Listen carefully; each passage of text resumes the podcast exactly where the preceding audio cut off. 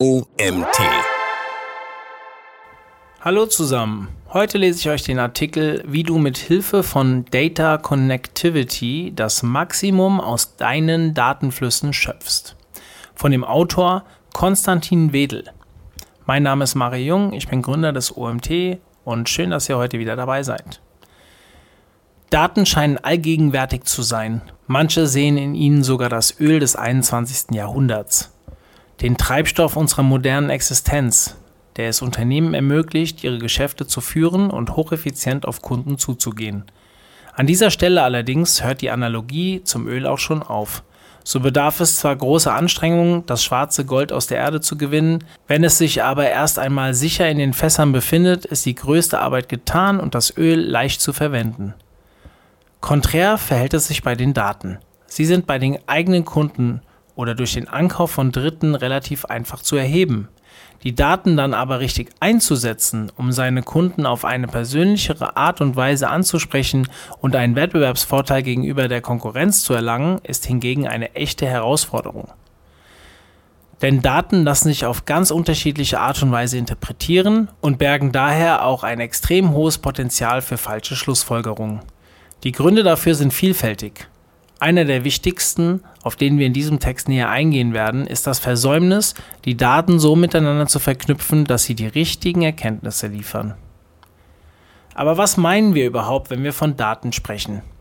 Bevor wir tiefer in die Bedeutung der Datenkonnektivität eintauchen, lasst uns zunächst klären, was unter Daten überhaupt zu verstehen ist.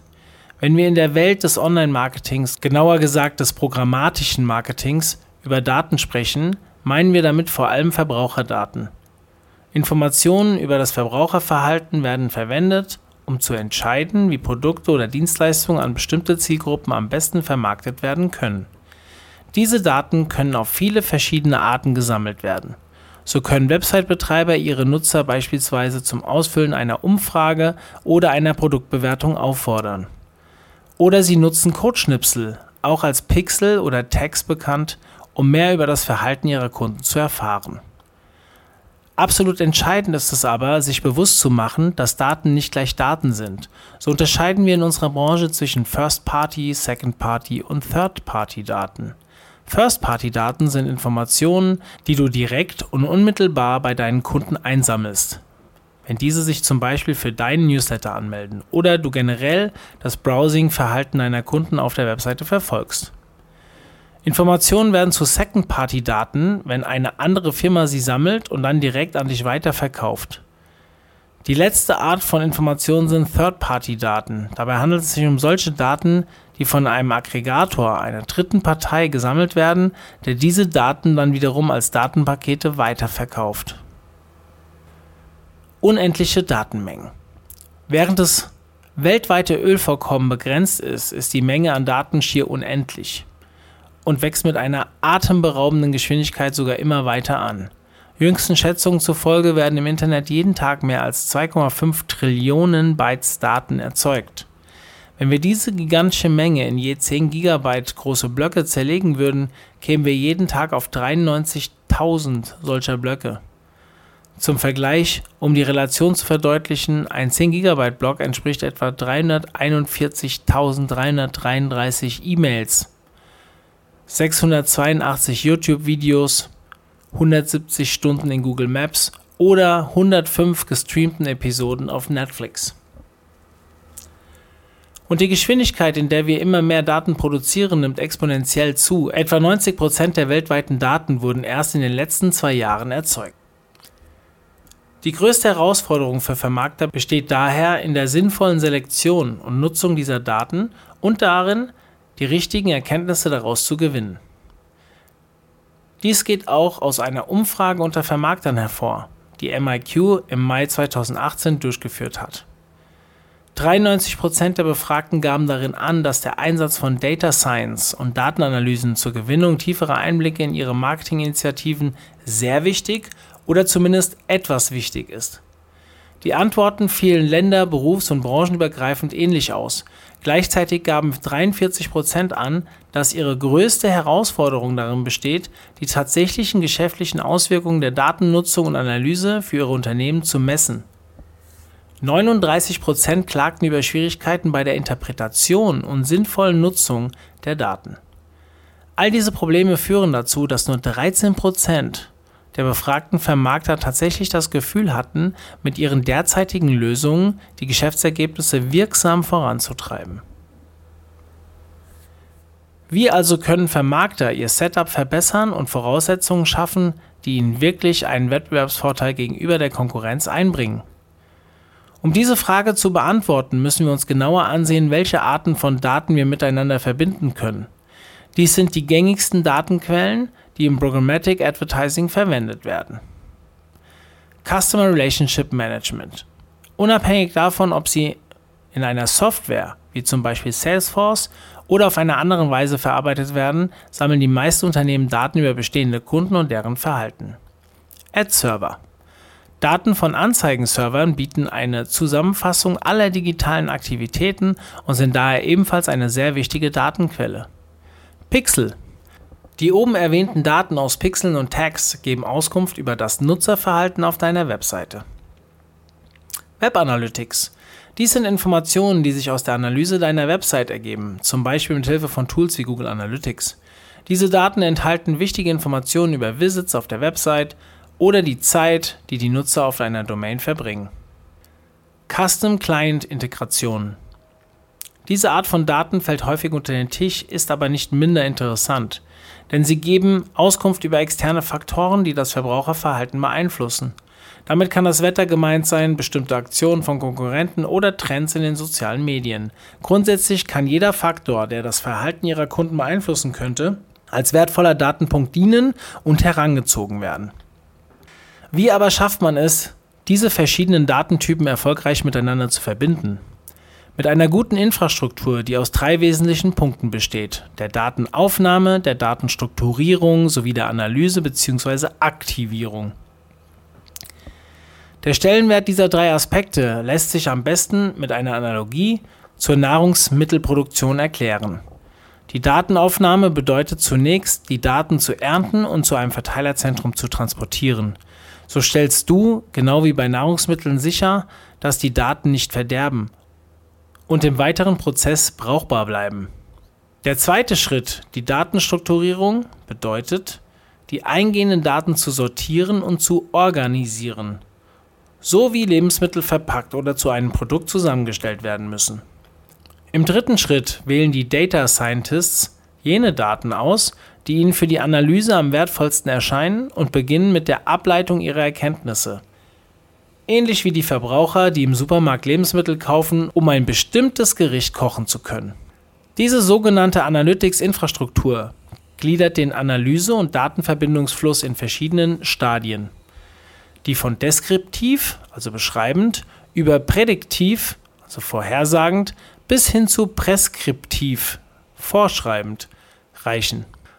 Der Prozess beginnt beim operativen Reporting, wie zum Beispiel für ein regelmäßiges Vertriebsmeeting am Montagmorgen sowie weitreichendere Business Intelligence, wozu etwa integrierte Leistungsberichte und die Erstellung von KPIs oder interaktiven Dashboards zählen. Die Data Scientists kommen dann in der nächsten Phase ins Spiel, der Datenanalyse. Hier werden Beziehungen zwischen verschiedenen Datenpunkten hergestellt sowie Muster und Trends identifiziert. Die nächsten beiden Phasen des Prozesses, die Segmentierung und das Predictive Modeling, nehmen einen prädiktiven Charakter ein. Kunden und Produkte werden in unterschiedliche Segmente und Gruppen unterteilt, bevor darauf aufbauend Korrelationen und Kausalzusammenhänge modelliert werden. Anschließend werden Prognosen erstellt und künftige Ergebnisse vorhergesagt. Die letzte Phase, die sich aus Simulation und Optimierung zusammensetzt, ist preskriptiver Natur. Hier werden die in früheren Phasen gesammelten Erkenntnisse in konkrete Aktionen zur Lösung einer Herausforderung überführt. Ein Fallbeispiel: die verfallenen Reservierungen. Lasst uns diesen Prozess an einem konkreten Fallbeispiel veranschaulichen. Bei MRQ trat vor einiger Zeit ein amerikanischer Autovermieter an uns heran, der das Problem hatte, dass 33 Prozent seiner Online-Reservierungen am Ende nicht zu einer tatsächlichen Anmietung der reservierten Autos führt. Der Autovermieter verlagerte also in vielen Fällen umsonst Ressourcen, um zu gewährleisten, dass das Auto zur Abholung verfügbar ist und kein anderer Kunde das gleiche bucht. Das Unternehmen musste vorhersagen können, welche Kunden das reservierte Auto auch wirklich abholen würden und welche nicht. Um dieses Ziel zu erreichen, bestand der erste Schritt darin, Informationen an verschiedenen Datenpunkten zu sammeln. Wie kamen die Kunden auf die Website des Unternehmens? Welche andere Touchpoints hatten sie mit der Marke? Wie haben sie sich online und offline verhalten? All diese Informationen wurden dann in einen einheitlichen Datensatz überführt, auf dessen Grundlage die Data Scientists ihre Analyse durchführen sollten. Im nächsten Schritt erstellten sie Entscheidungsbaum- und Lookalike-Modelle, um jene Nutzer zu identifizieren, die ihre gebuchten Autos wahrscheinlich nicht abholen würden. Auf Grundlage dieser Modelle haben wir 18 Faktoren identifiziert, die potenziell eine Rolle bei der Vorhersage des Kundenverhaltens spielen könnten. Nach der weiteren Validierung dieser Analyse wurden die 18 Faktoren auf zwei Modelle mit zwei bzw. drei Faktoren eingegrenzt. Daraus ergaben sich die folgenden Bedingungen. Wenn ein Kunde mindestens drei Änderungen an seiner Reservierung vornahm, mit einer dem Unternehmen unbekannten Kreditkarte bezahlte und den Mietwagen zu einem späteren Zeitpunkt bezahlen wollte, bestand eine 75-prozentige Wahrscheinlichkeit, dass der Kunde den Wagen nicht abholen würde. Wurde das Auto keine zwei Monate im Voraus gebucht und gab es keine weiteren Touchpoints zum Nutzer, Innerhalb der ersten fünf Tage der Interaktion betrug die Wahrscheinlichkeit, dass er seiner Reservierung nicht nachkommen würde, sogar 88 Prozent. Dieses Fallbeispiel verdeutlicht die Bedeutung, einen integrierten Datenansatz zu fahren, um tiefergehende Erkenntnisse mit materieller Auswirkung auf Geschäftsergebnisse zum Vorschein zu bringen. Ob es einer Anreicherung von Kundendaten oder wie im obigen Fallbeispiel einer Verbindung von Online- und Offline-Daten bedarf, muss immer fallbedingt entschieden werden. Am besten fängt man mit einem Data Audit, also einer Prüfung des bestehenden Datenbestandes an. Die Vorteile einer erfolgreich umgesetzten Datenkonnektivität mit starker Infrastruktur, gut fließenden Datenprozessen und dem richtigen Know-how liegen auf der Hand. Sie gehen nämlich weit über das reine Marketing hinaus. Dieser Artikel wurde geschrieben von dem Autor Konstantin von Wedel. Konstantin von Wedel ist als Quereinsteiger in die Branche gekommen und fest von dem datengetriebenen Ansatz im Digital- und besonders dem Programmatic Advertising überzeugt. Diesen Blickwinkel hat er durch seine mehrjährige Erfahrung im operativen Kampagnenmanagement bei MRQ, wo er seit 2017 tätig ist, geschärft. Konstantin verantwortet darüber hinaus für den Dachmarkt MRQ Supply Partnerschaften, wodurch er einen engen Austausch mit Vermarktern, SSPs, DSPs und anderen Tech-Providern pflegt. Super, dass ihr auch heute wieder bis zum Ende zugehört habt. Bitte schaut mal in unsere Webinare rein, omt.de slash Webinare. Dort haben wir wieder ein paar neue Sachen online gestellt, Sachen, die euch interessieren könnten. In diesem Sinne, wir hören uns beim nächsten Mal wieder. Ich bin raus, euer Mario. Ciao.